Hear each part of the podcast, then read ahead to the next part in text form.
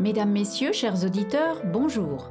Bienvenue à tous dans ce rendez-vous avec le podcast du Centre d'études stratégiques aérospatiales sur la chaîne de l'armée de l'air et de l'espace.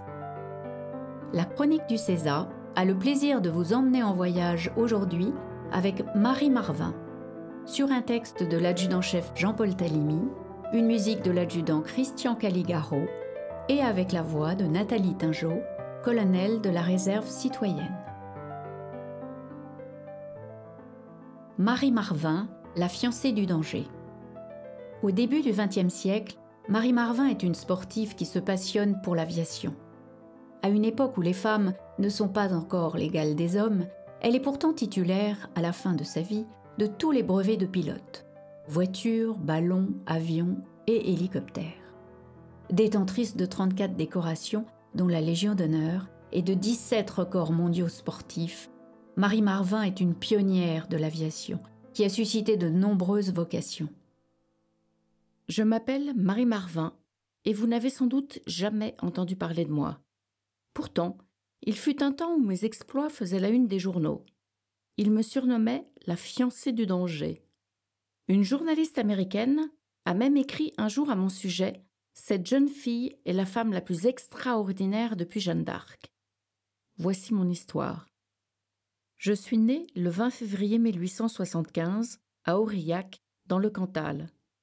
Ma chance est le fruit d'une tragédie familiale. En effet, après la mort de ma mère et de mes frères, mon père m'autorise à pratiquer des sports qu'il aurait aimé voir mes frères exercer. Je peux ainsi apprendre la natation, l'escrime, l'équitation et le canoë. En 1890, je parcours plus de 400 km en canoë en reliant Nancy à Coblence.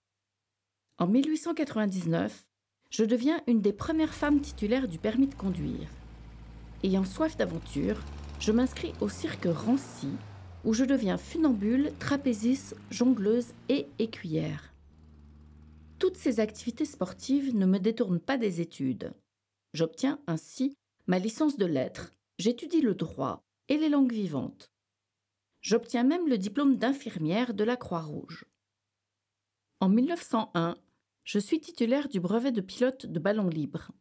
À cette époque, tenter de s'affranchir de la pesanteur en grimpant dans un aéroplane est un défi sportif encore hors du commun. Cette activité nécessite à la fois du courage et de la force, et bon nombre d'observateurs masculins jugent les femmes faibles et incapables de le réaliser. Nous ne sommes même pas autorisés à porter un pantalon. Pour mener à bien toutes ces activités sportives, je me dessine donc une jupe culotte que je porte en 1904 pour le départ de la course de cycliste Nancy-Bordeaux. En 1906, lors d'une course dans Paris, je nage dans la Seine sur une distance de 12 km. Ainsi, pour traverser Paris de Charenton à Grenelle, je nage en un temps record de 4 heures 5 minutes. La seconde concurrente, pourtant championne du monde, Annette Kellerman, arrive une heure après moi. En 1907, je remporte une compétition de tir au pistolet et reçois la palme du tireur des mains de Georges Picard, alors ministre de la Guerre. Le 26 octobre 1909, à bord du ballon L'Étoile filante, j'entreprends, avec M. Émile Garnier, un périple pour rejoindre la mer du Nord depuis Nancy. Vers 11 heures du matin, notre ballon s'élève dans les airs, poussé par le vent, en direction du nord pour atteindre l'Allemagne, le Luxembourg, la Belgique et enfin la Hollande. Cependant, au cours du périple, je décide de profiter d'un brusque changement de direction du vent vers l'ouest pour traverser la mer du Nord et rejoindre l'Angleterre. Soudainement, le temps change et notre équipage se fait surprendre par une tempête de neige. Le ballon, alourdi par l'humidité, frôle à 52 reprises les flots, manquant de sombrer. Nous délestons la nacelle en jetant par-dessus bord les sacs de lest et même l'ancre. Vers une heure du matin, nous avons la côte britannique en vue. Alors que le ballon percute un arbre, je suis éjectée de la nacelle. Je me retrouve au sol, transie, grelottante, dans l'ombre et sous une pluie diluvienne. Émile Garnier atterrit trois kilomètres plus loin, à Susfold, dans le Suffolk. Un cycliste anglais croisé un kilomètre plus loin, ne parvient à nous croire lorsque nous lui avouons que nous avons traversé la mer du Nord en 5 heures, quand les Hollandais mettent 11 heures et demie. Pour un baptême, ce fut un baptême salé.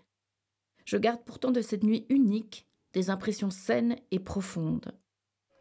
En 1908, je veux prendre le départ du Tour de France cycliste, mais j'y suis un refus. Cette compétition est interdite aux femmes. Je prends le départ quelques minutes après les hommes pour effectuer le même parcours que les champions de la route. Sur les 114 coureurs, 36 seulement arriveront, dont moi. En 1908 et 1910, à Chamonix, je rafle plus de 20 médailles d'or à ski, en patinage artistique et en patinage de vitesse. Je remporte aussi, avec Monique Bouvard, la première compétition féminine de bobsleigh. Le 8 novembre 1910, j'obtiens le brevet de pilote aviateur numéro 281, décerné par l'Aéroclub de France, en pilotant un monoplan Antoinette. Je deviens ainsi la troisième femme pilote au monde. Le 27 novembre 1910, je réalise le premier record féminin de durée de vol en 53 minutes. Pour cela, j'ai fait 15 tours d'une boucle de 3 km. La même année, le docteur Duchossois, fondateur de l'Association des Dames françaises de la Croix-Rouge, propose un prix au premier qui réalisera un avion ambulance. Avec Louis Béchereau, un ingénieur de ma connaissance, je dessine les plans d'un avion dont nous confions la réalisation à la société de production des aéroplanes de Perdussin. J'imagine ainsi un traîneau en bois qui fait office de civière sur lequel on harnache un blessé. Cette civière est ensuite fixée sous un avion qui peut ainsi transporter le malade à l'arrière. En octobre 1912, j'expose les plans de mon avion ambulance au Salon de l'aviation et je soumets cette idée à la direction de l'aéronautique militaire qui donne un avis favorable à ce projet. Mais en août 1913, ce coquin d'Armand Desperdussins est accusé de détournement de fonds et notre projet tombe à l'eau. Je parcours donc la France pour donner des conférences afin de promouvoir la création d'avions de secours et recueillir les fonds nécessaires pour construire cet appareil novateur.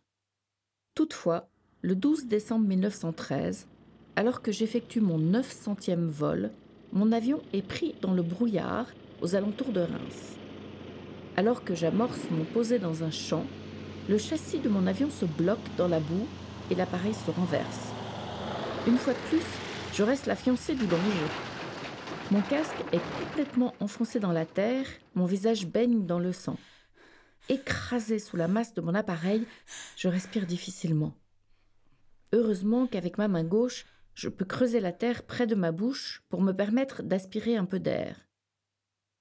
Je reste ainsi bloqué plus de 35 minutes avant que des agriculteurs ne viennent me secourir. En 1914, lors de la déclaration de guerre, je souhaite intégrer une escadrille militaire, mais on me refuse cette possibilité en raison de mon statut de femme.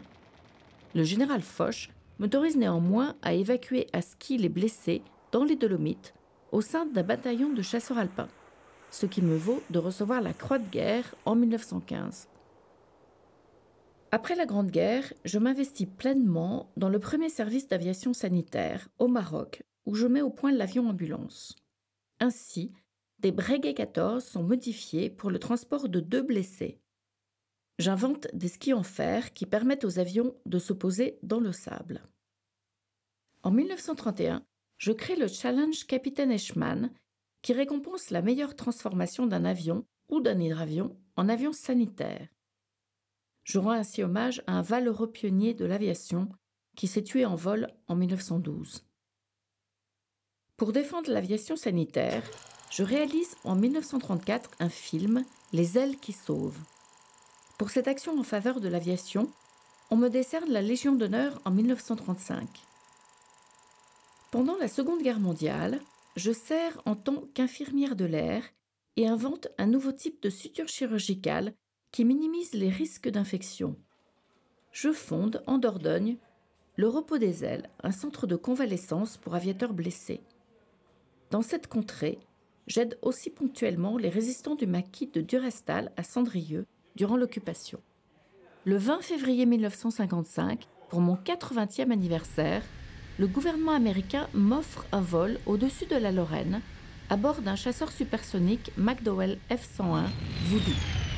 La même année, je reçois de la Fédération nationale aéronautique le Grand Prix Dodge de la Meurthe pour mon action en faveur de l'aviation sanitaire.